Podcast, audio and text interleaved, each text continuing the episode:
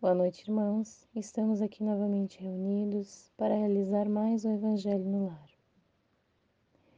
Então, neste momento, vamos fechar nossos olhos, sentar numa posição confortável, elevar nosso pensamento a Deus e a Jesus e pedir para os amigos da espiritualidade superior estarem conosco neste momento, nos amparando, nos protegendo e nos fazendo assimilar a lição de hoje da melhor forma possível.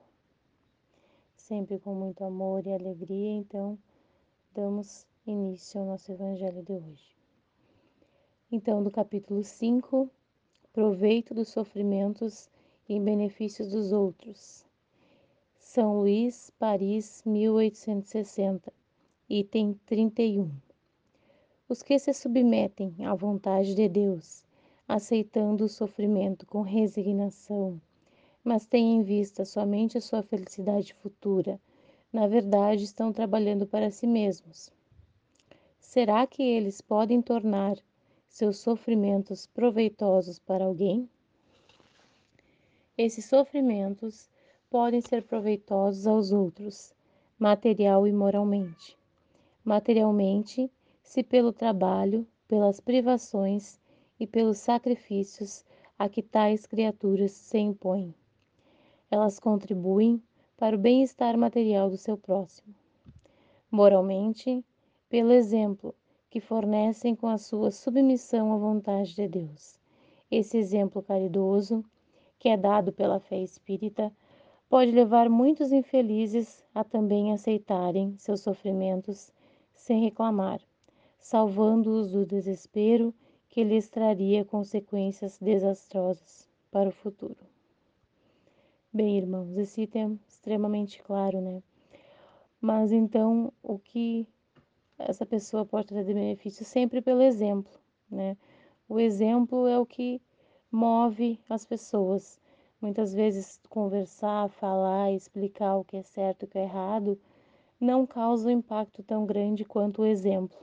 A pessoa vendo as nossas atitudes para o bem, os nossos sacrifícios, né, o nosso sofrimento, como diz aqui, com resignação, ela pode ser tocada profundamente e levar esse ensinamento para a sua vida, né? sempre em benefício seu e do próximo, né? buscando cumprir a vontade de Deus da melhor forma possível sempre com muito amor e muita fé, acreditando que Deus sabe de tudo e que tudo acontece da melhor forma possível em nossas vidas, né? Seja através do sofrimento, seja através das alegrias, tudo traz um grande aprendizado na nossa vida para o nosso espírito. Bom, estamos encaminhando para o final desse evangelho. Agradecemos por estarmos mais uma noite aqui reunidos, realizando esse Evangelho no lar. Agradecemos a espiritualidade superior por estar sempre conosco neste momento, nos protegendo, nos amparando, nos intuindo. E pedimos proteção e amparo para todos nós e para os nossos familiares, que possamos mentalizar as pessoas da nossa família que não puderam estar presentes neste momento e que elas também recebam um pouquinho desse amor divino onde se encontrarem para suprirem as suas necessidades. Pedimos também o auxílio e o amparo todas as pessoas que necessitam, as crianças em casas de acolhimento, pessoas que se encontram nos asilos, que recebam muito amor, as pessoas que se encontram nos presídios, que possam receber o amparo necessário para refletirem conseguirem ser pessoas melhores a cada dia.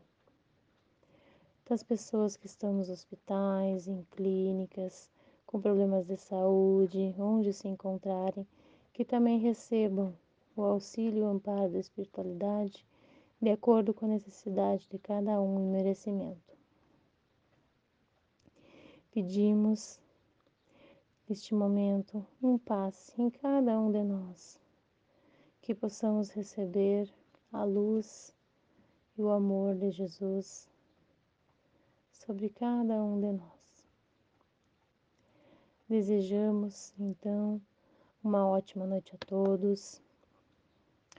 Pedimos também a fluidificação das nossas águas, que possa ser colocado nelas o remédio necessário para o nosso corpo físico, campo mental e espírito, de acordo com o merecimento de cada um de nós. Então, desejamos amanhã um, um ótimo domingo e um feliz Dia das Mães a todas as mães e uma boa noite a todos. Que assim seja.